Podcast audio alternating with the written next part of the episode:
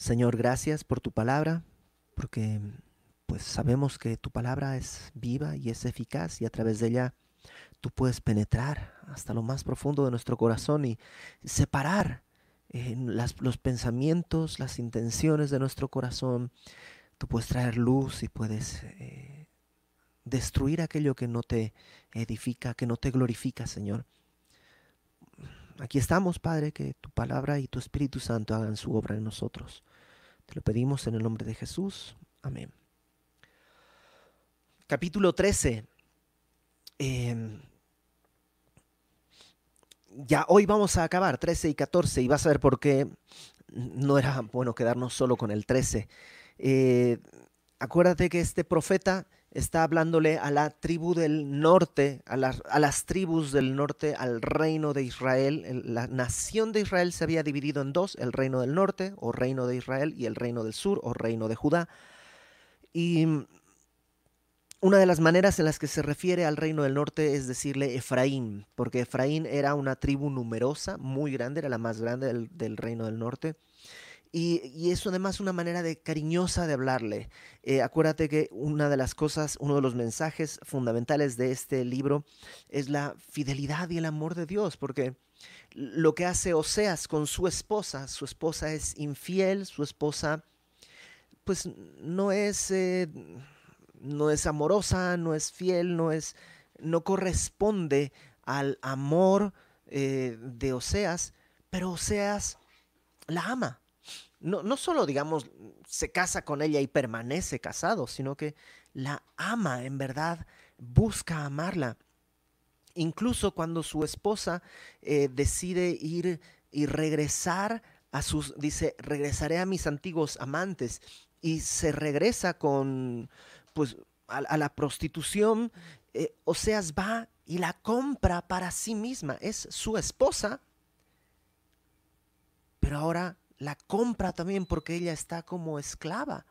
Y em, ese es el amor de Dios para su pueblo.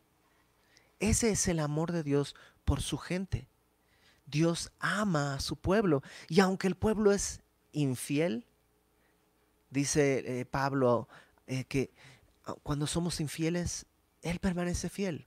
Él no puede negarse a sí mismo pero a la vez también habla de la disciplina que vendrá para que regresen. ¿Te acuerdas a, esta, a la esposa de Oseas, a Gomer, le decía, voy a poner cercos de espinos alrededor de ti, voy a estorbar tu caminar para que regreses. Así Dios va a tratar con su pueblo para que el pueblo regrese. Y en el capítulo 13 estaremos viendo una especie de resumen de todo. O sea que si no llegas a ninguno de los capítulos anteriores, pues el capítulo 13 va a hacerte una especie de resumen de las razones y lo que está sucediendo con esta nación. Capítulo 13 dice, cuando Efraín hablaba, acuérdate, Efraín es la forma de decirle al reino del norte, cuando Efraín hablaba, hubo temor, fue exaltado en Israel. Lo que está diciendo es, hubo un tiempo en que Efraín era de honra, hablaba y la gente lo escuchaba y todos decían, wow, y lo exaltaban, wow, qué poderoso es Efraín. El reino del norte un tiempo era parte de la nación de Israel y Dios era su Dios, Dios era su, eh, su objeto de adoración. Pero ¿qué pasó? Dice ahí, más pecó en Baal y murió. Esto de pecó en Baal no es, de una, no es en una población, sino eh, al adorar a los Baales, pecó y murió. Murió un poco como murió Adán. ¿Te acuerdas cuando Dios le dijo a Adán, de este árbol, el fruto de este árbol no comerás, porque el día que comieres ciertamente morirás? Bueno, Adán y Eva comieron, pero no cayeron muertos. O sea, no es como que comieron y ¡pum! murieron. No.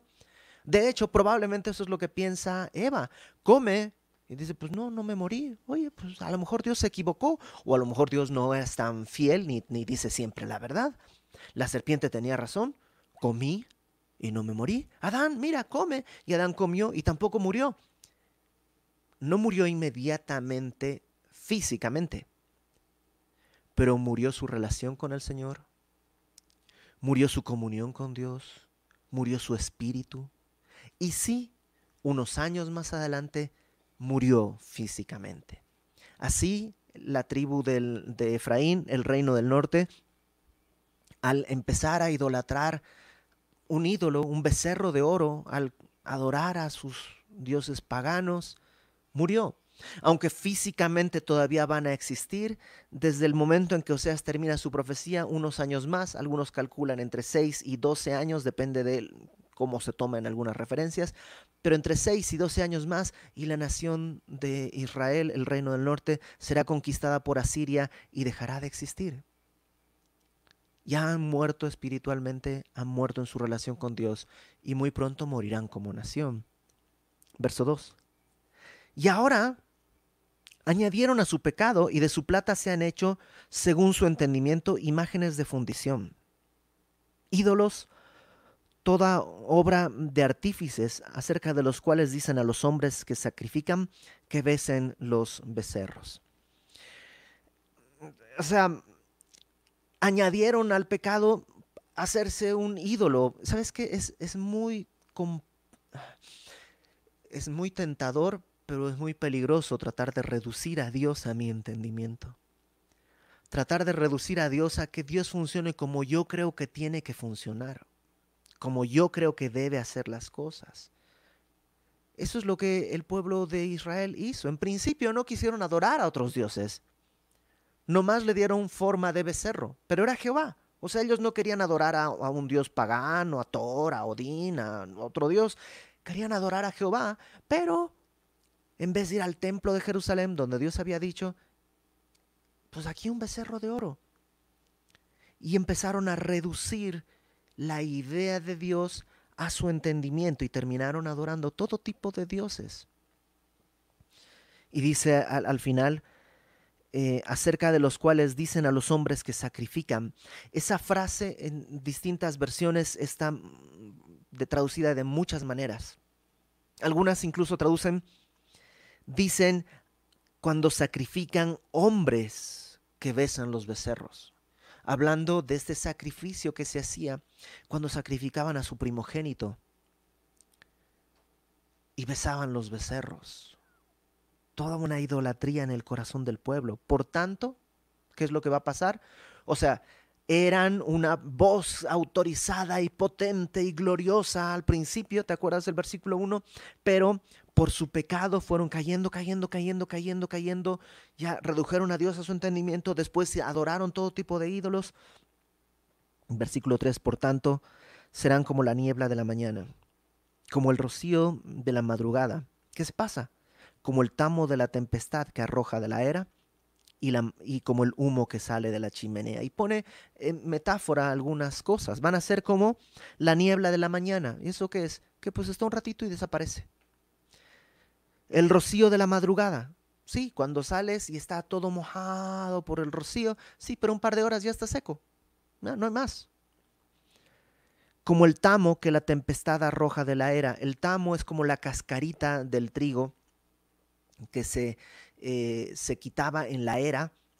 La era es como una, un terreno donde se llevaba la cosecha y, y se trillaba ahí. Y después que estaba todo trillado, se aventaba todo eso hacia el aire para que el grano desnudo, limpio, cayera a tierra y el tamo, la basurita, se lo llevara el viento. ¿Por qué? Porque es basura, porque no es nada. El viento se lo lleva, el grano no, el grano sustancioso cae a tierra. Y dice, así serán como el tamo, como el humo que sale de la chimenea. ¿Para qué sirve el humo de la chimenea? Para nada. Así será Israel. Dios dice, van a ser efímeros, frágiles, les queda poco tiempo. Ya vienen los asirios y los van a conquistar. Verso 4. Mas yo soy Jehová, tu Dios desde la tierra de Egipto. O sea, lo que dice Dios, o sea, eso eres tú. Eso eres tú. Pero yo, yo soy Jehová. Tu Dios desde la tierra de Egipto. La nación de Israel comenzó a existir en Egipto. Llegaron como a Egipto como una familia, pero en Egipto se hicieron una nación. Ahí dice, yo soy tu Dios desde que existes. No conocerás pues otro Dios fuera de mí, ni otro Salvador sino a mí. Ahora esto no es un mandamiento, no es que Dios les dice, no vayas a buscar. No, es que no hay. O sea, no conocerás, no encontrarás otro fuera de mí. No hay otro Dios, no hay otro Salvador, solo yo. ¿Por qué estás buscando un Salvador fuera de mí? Porque estás apoyándote en tus fuerzas, en, en tu sabiduría, en tu... en lo que sea. Dice Dios, no hay, solo yo. Yo te conocí en el desierto, en tierra seca, cuando no eras nada, cuando eras polvo. ¿Por qué me rechazas? Escuchas el corazón de Dios diciendo, yo te conocí desde Egipto cuando no eras nada, en el desierto cuando no, no, hacías, no tenías nada. Yo te conocí, yo te vi, yo te busqué en tierra seca. Y fíjate lo que hizo el pueblo. En sus pastos se saciaron y repletos se ensoberbeció su corazón.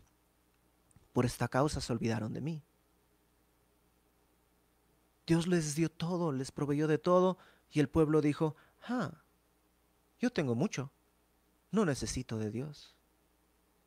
Toda cosa que tenemos, toda bendición que hay en nuestras manos, es una gracia que Dios nos ha dado. Y a veces la bendición es tan grande que nuestra mente perversa comienza a pensar que fuimos nosotros.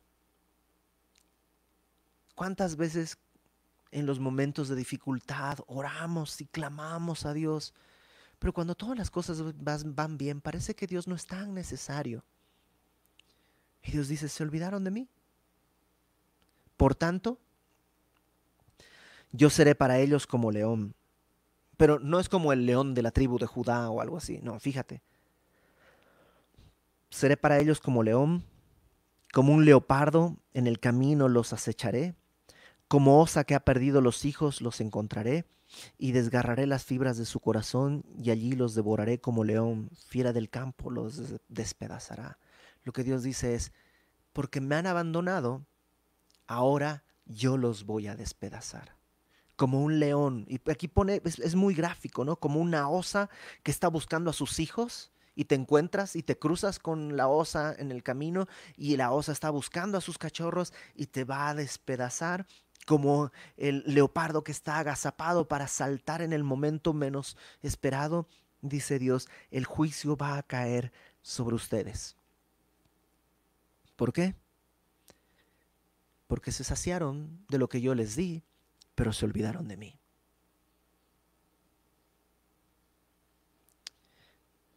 Ah, hay un, no sé si es un meme o no sé qué, pero es, triste, ¿no?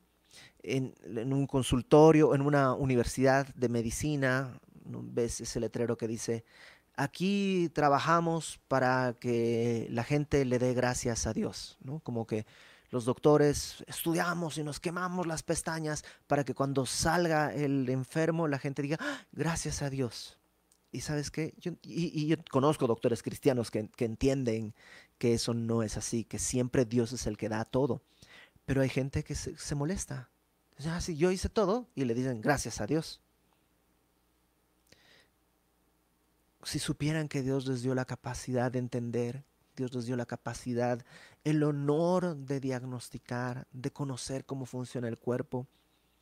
Y eso dice, se olvidaron de mí y ahora yo los voy a devorar versículo 9. Te perdiste, oh Israel, mas en mí está tu ayuda. Esta frase también es, tiene una traducción eh, eh, difícil, porque pareciera que más bien dice, em, si yo te destruyo, ¿quién será tu ayudador? La palabra ayuda ahí del versículo 9 es la misma que se usa cuando Dios crea a Eva y le dices tu ayuda idónea, Dice, sí, o sea, si yo soy el que te está juzgando, ¿quién va a ser tu ayuda? ¿A quién te vas a apegar? Si yo soy el que está trayendo el juicio, ¿qué te queda?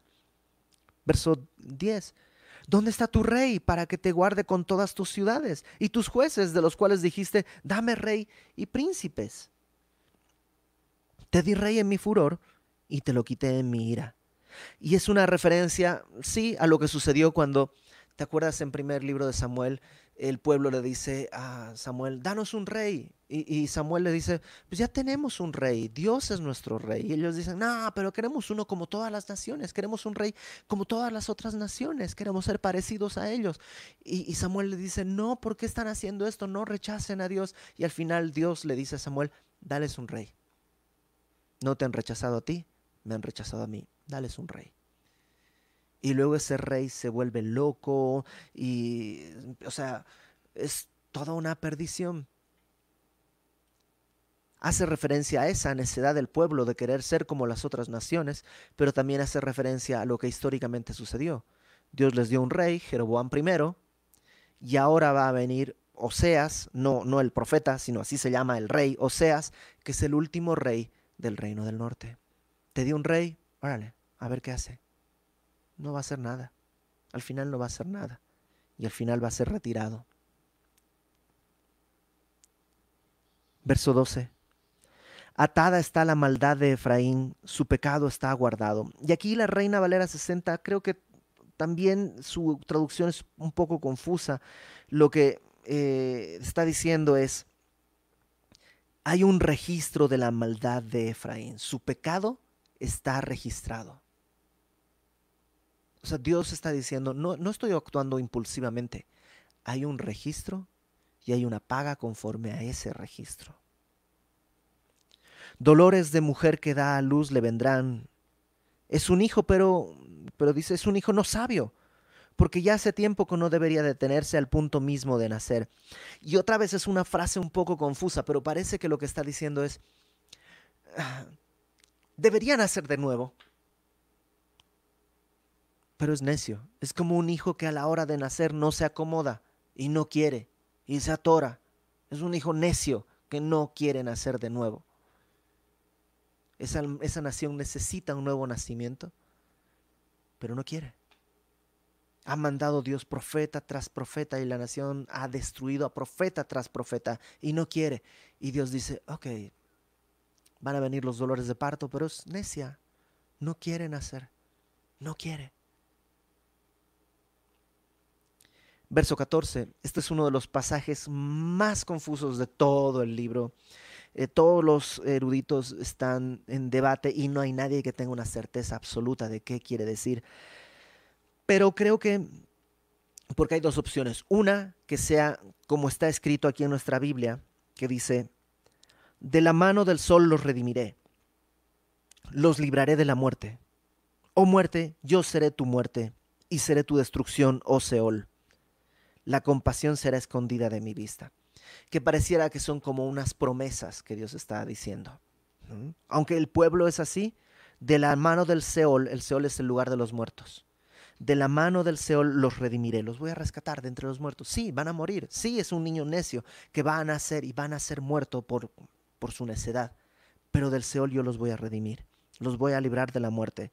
No, no de morir, sino de la muerte los voy a librar oh muerte, yo seré tu muerte. Podría parecer eso, pero choca con lo que dice al final, la compasión será escondida de mi vista.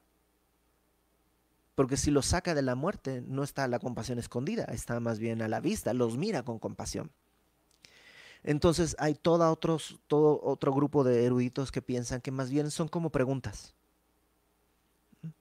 ¿De la mano del Seol los redimiré? ¿Los libraré de la muerte? ¿Seré yo la muerte de su muerte? ¿Yo seré la destrucción del Seol? Y luego afirma, la compasión será escondida de mi vista. O sea que Dios estuviera diciendo, no hay más para, no hay, no hay, otro, no hay, no hay otra sentencia. Ya fui compasivo, ya fui misericordioso, ya les di tiempo, ya les envié profetas, ya les envié bendiciones. De hecho, en este momento el pueblo está rebosando de bendiciones. Y Dios dice, no hay otra más que esconder la compasión de mi vista. Va a venir el juicio. Verso 15. Aunque él fructifique, y esto es como un juego de palabras, porque Efraín quiere decir fructífero. Entonces, digamos que aunque se efraíne, aunque él fructifique entre los hermanos, vendrá el solano, este viento del que habíamos hablado, un viento caliente que destruía cosas. Viento de Jehová se levantará desde el desierto y se secará su manantial y se agotará su frente, su fuente. Él secará el tesoro, saqueará el tesoro de todas sus preciosas alhajas. O sea, aunque quiera dar fruto, va a venir el viento, los va a destruir, los van a saquear. La invasión a Siria está a la puerta y los van a destruir. Fíjate el verso 16. Samaria, la capital del reino del norte, será asolada porque se rebeló contra su Dios. Caerán a espada, sus niños serán estrellados y sus mujeres encintas serán abiertas. Y hay testimonio en la Biblia de que eso fue así que entraron los asirios y a los niños los aventaban, los bebés los aventaban contra el muro y, a las mujeres que estaban embarazadas las violaban y las atravesaban con una espada. Y así fue la muerte del pueblo. ¿Por qué? Porque confundieron la bendición de Dios y no le glorificaron y no escucharon y no quisieron escuchar y no quisieron regresar.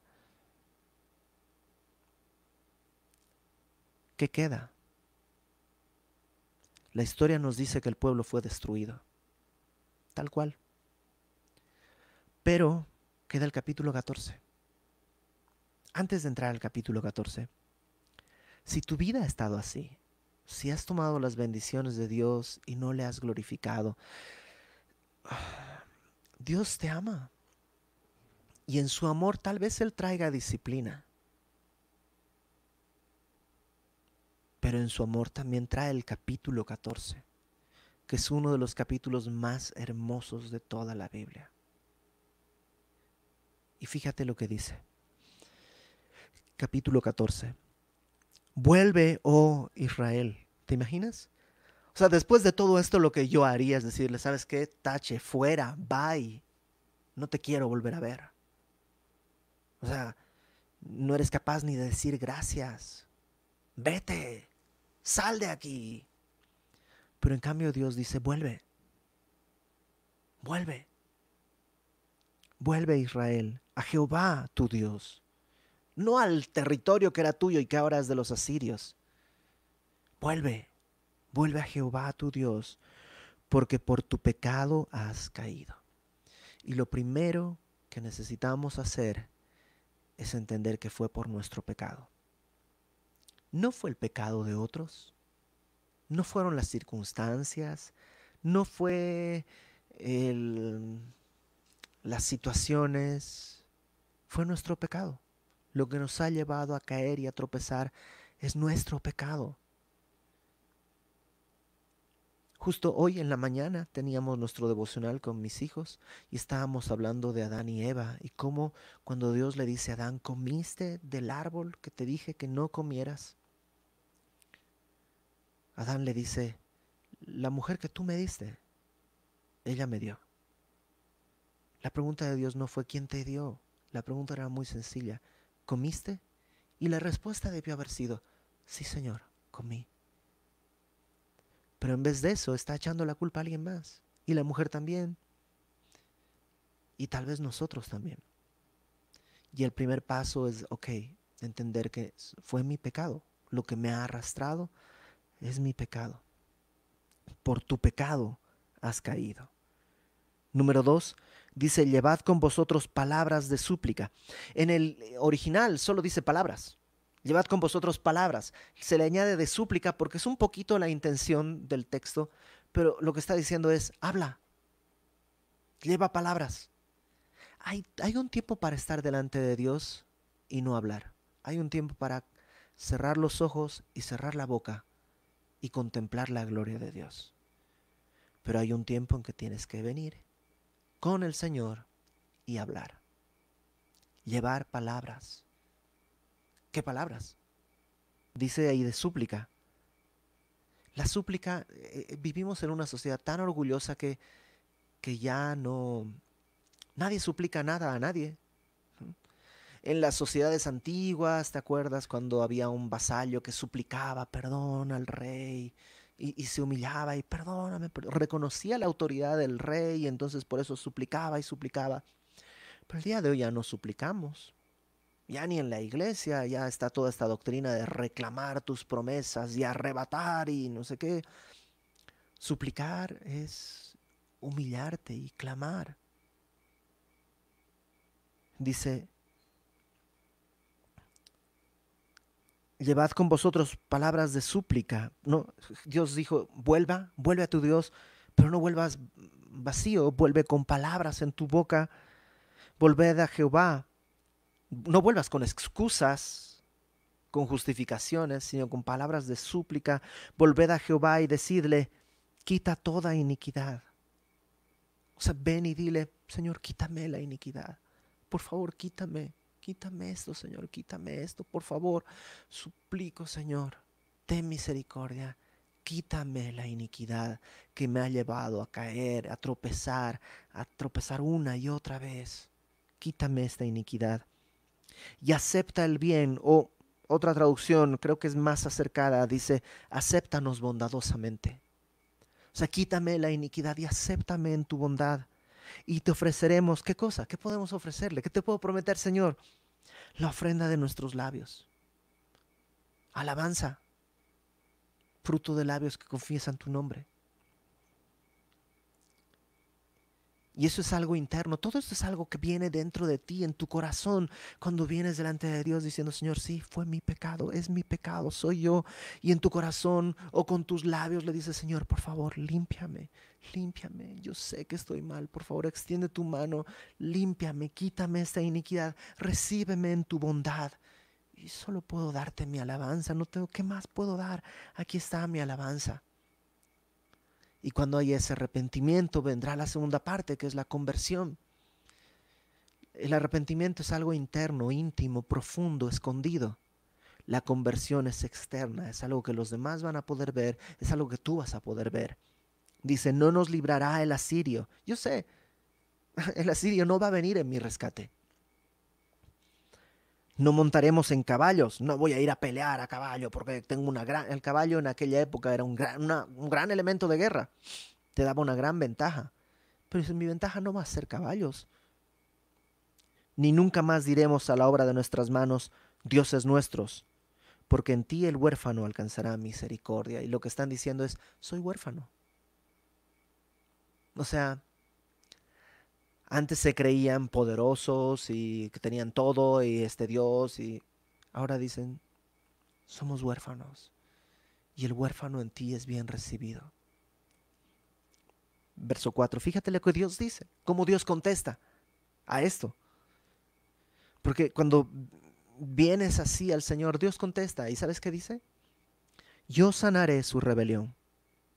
Y es curioso porque utiliza un lenguaje como de salud, como si la rebelión fuese una enfermedad. Y yo entiendo, la rebelión no es una enfermedad, porque nadie es culpable de una enfermedad.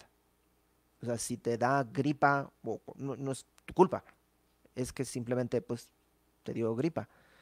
Pero, y la rebelión es, es un pecado, es una decisión de rebeldía en nosotros. Pero, pero Dios lo dice, te voy a sanar, como si fuese una enfermedad. Yo te voy a sanar, yo te voy a curar yo te voy a salvar. Fíjate lo que dice el versículo 4 después. Los amaré de pura gracia. Gratuitamente. ¿Por qué? Pues porque soy Dios y amo así. Nos amará de pura gracia. No hay ninguna razón, no hay ningún motivo, no hay ningún propósito más que amar de pura gracia.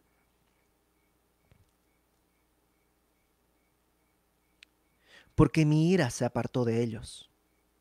Yo seré a Israel como el rocío.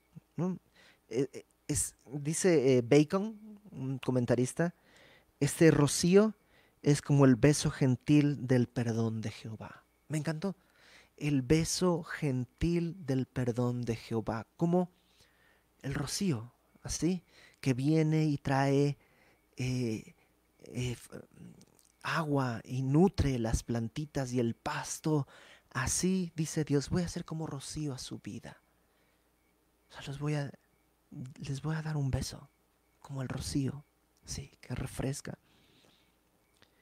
Y el pueblo que será florecerá como lirio y extenderá sus raíces como el Líbano. Y aquí trata de hacer distintas metáforas, ¿no? Como lirio es una flor, florecerá hermoso como una flor, pero a la vez dice, extenderá sus raíces como el Líbano, como los árboles del Líbano, extenderá sus raíces poderosas hacia adentro, estará firme.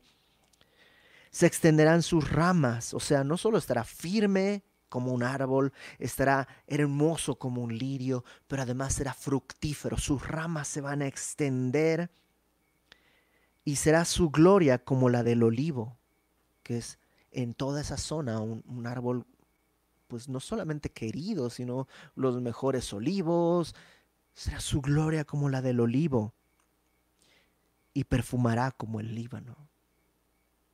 O sea, Dios dice, voy a hacer esto, voy a hacer esto. ¿Por qué? Porque los amo por gracia.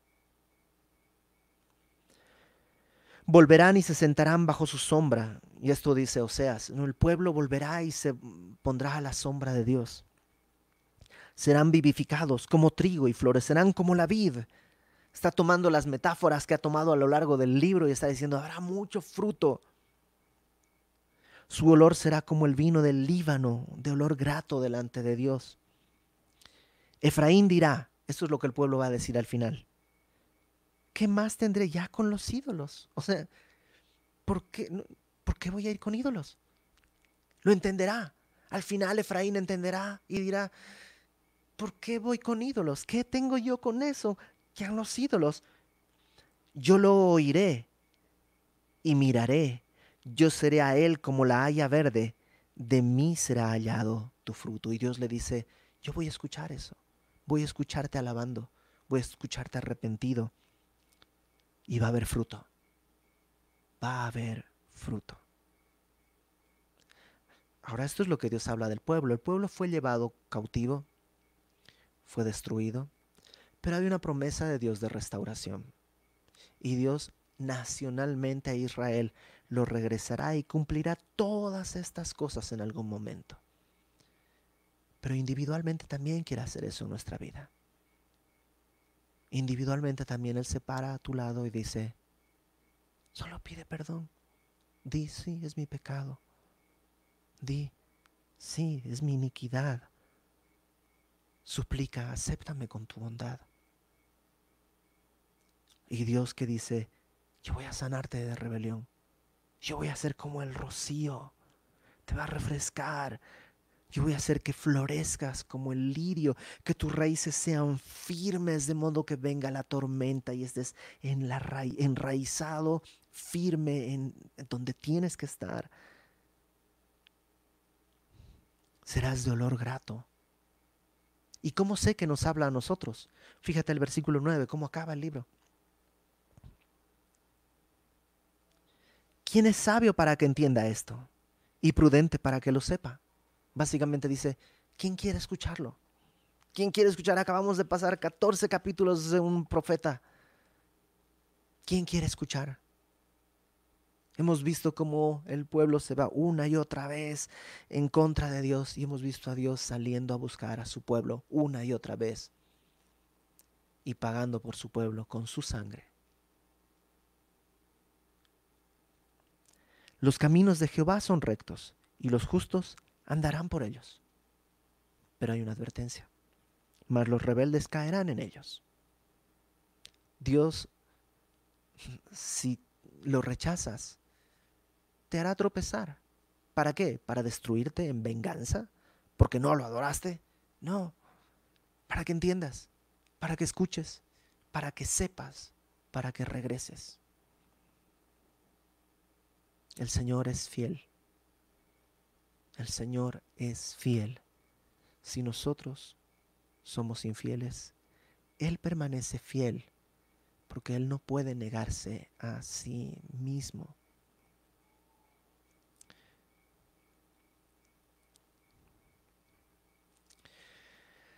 Probablemente este profeta terminó su labor y pues cuando cayó el imperio del reino del norte y el imperio asirio lo conquistó, algunos huyeron hacia el reino del sur, hacia el reino de Judá, llevando estos escritos. Y algunos piensan que estos escritos, todo este libro, fue parte de la base que tomó Jeremías para su profecía. Y en el reino del sur van a ver, wow, Dios les advirtió, no escucharon y cayeron. Pero ellos tampoco van a escuchar. ¿Por qué? Porque el Mesías todavía no había venido.